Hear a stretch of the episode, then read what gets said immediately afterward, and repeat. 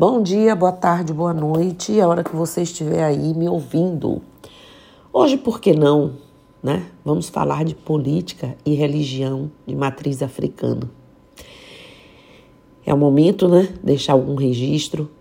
Em várias épocas, a religião se confundiu com o poder, quase como se fosse um só. E por conta disso, minha gente, aproveitadores, se dizendo religiosos, tiraram muito proveito do povo, coisa que continua acontecendo até hoje de forma diferente, mas continua. Pessoas inescrupulosas usam fiéis é, de determinadas religiões, enfim, como massa de manobra, alimentando inclusive o temor que muitos têm de uma ida para o inferno quando de seu desencarne para conseguir seus objetivos.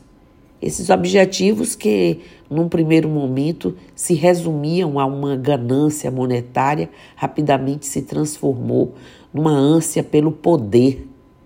É claro que sabemos que a questão monetária continua também né, implícita. Essa ânsia pelo poder faz com que esses religiosos, para se manterem no tal poder, passem a procurar e oferecer benesses né, ao seu povo, povo de, de, de santo, é, seu povo fiel ou seus seguidores, nem que para isso precise pisar em outros segmentos. Né? E aí começa a tristeza das questões religiosas. Alguns humanistas são avessos à mistura religião versus política e, por conta disso, muitas vezes taxados como um povo não politizado. Ocorre que talvez seja o contrário, pois tenho visto algumas campanhas por aí, tipo quem é do axé, vota em quem é do axé. Mas agora eu pergunto: devemos votar num candidato apenas por ele ser um bandista ou qualquer religião? Não seria isto uma clara demonstração de falta de cultura política, penso que devemos sim votar num candidato que seja compromissado, comprometido com a verdade, honesto, digno de receber nosso voto. E que se for um bandista, ok, mas tem que ter outras prerrogativas, né? Assim como em qualquer religião. Se dizer um bandista evangélico, católico, etc., não é certificado de honestidade para ninguém. Por ser o Brasil um Estado laico, é muito correto que tenhamos em nosso legislativo representantes de todos os segmentos, inclusive umbandistas. Mas volto a dizer, pessoas sérias e comprometidas com ideais né, honestos, não aproveitadores que num discurso inflamado se colocam como salvadores ou defensores do povo. Tenho muita vontade de apoiar um candidato que seja um mandista. E numa próxima eleição, se eu me permitir, farei isso, né, ou sei lá quando, mas sempre observando quem é esse, esse candidato, seu histórico, não só como um bandista, mas como cidadão, como ser é, comprometido. Há momentos políticos umbandi há movimentos políticos umbandistas trabalhando para a melhoria da visibilidade de nossa religião. Eu tenho conhecimento. É importante ressaltar que é fundamental nos organizarmos politicamente, socialmente. E hoje temos a oportunidade de colocar sacerdotes de Umbanda e Candomblé no poder público para fazer valer nossos direitos, cidadãos que são engajados na política, que sejam engajados, que sejam cidadãos com qualidades, além de ser candomblecista ou umbandista, de serem qualificados para isso. A defesa de nossos ideais vai além dos trabalhos que normalmente são realizados nos milhares de terreiros de Umbanda. Hoje se trata do social, se trata da necessidade de podermos executar nossos trabalhos sem as perseguições que existem. Se trata da necessidade de caminhar com a cabeça erguida, sabendo que seu filho vai ser respeitado na sociedade pela sua religião, sua escolha de direito religioso. Assim, alguns estão mobilizando, né? Se mobilizando para atuar na política através da Umbanda e do Candomblé mas que tenham pré-requisitos além disso.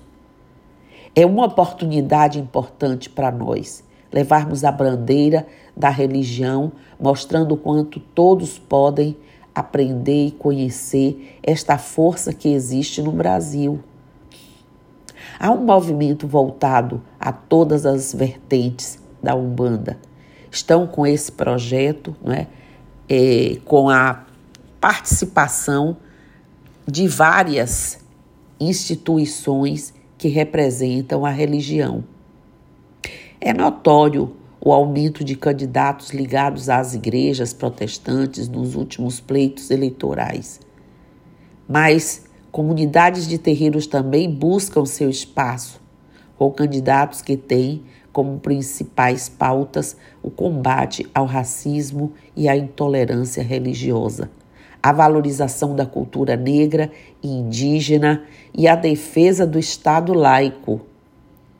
O avanço protestante na política tem levado ao poder pessoas que, em vez de fazer por todos, excluem. Entre os excluídos está o povo de religião de matriz africana. A gente sabe o quanto é difícil nossa caminhada. A política pode sim ser um instrumento a favor do nosso povo, da defesa dos nossos direitos. Tenho convicção de que podem ser a voz do povo de Axé. Mas, volto a repetir, precisamos escolher não pela religião, precisamos escolher pessoas que tenham até esse, esse, essa vontade, não é? de fazer a defesa, infelizmente, porque é necessário, de questões prementes, urgentes, mas que sejam cidadãos politizados, pessoas que tenham conhecimento do todo, do direito de todos, que sejam politizados, políticos, envolvidos, engajados com as questões sociais e que tragam a ilustração desse né? esse país laico, esse direito do, do, do poder ser religioso em qualquer das religiões, respeitando a todos.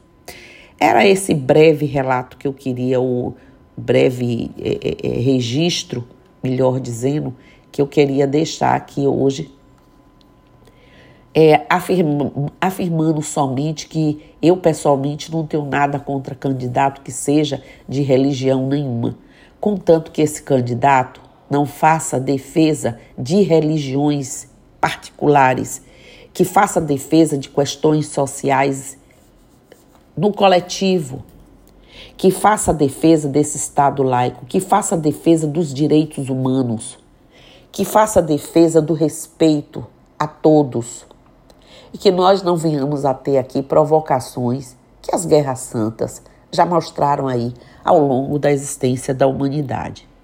Então é isso que eu queria dizer, desejando muita paz no mundo, muita paz entre os seres, muito respeito entre nós, muito amor entre nós, indistintamente, e que tenhamos um dia de, de axé, namastê, saravá, motumbá, mojubá, colofé, Mucuyu no Zambi, envolvidos no amor de todas as divindades e de nosso Pai único Criador.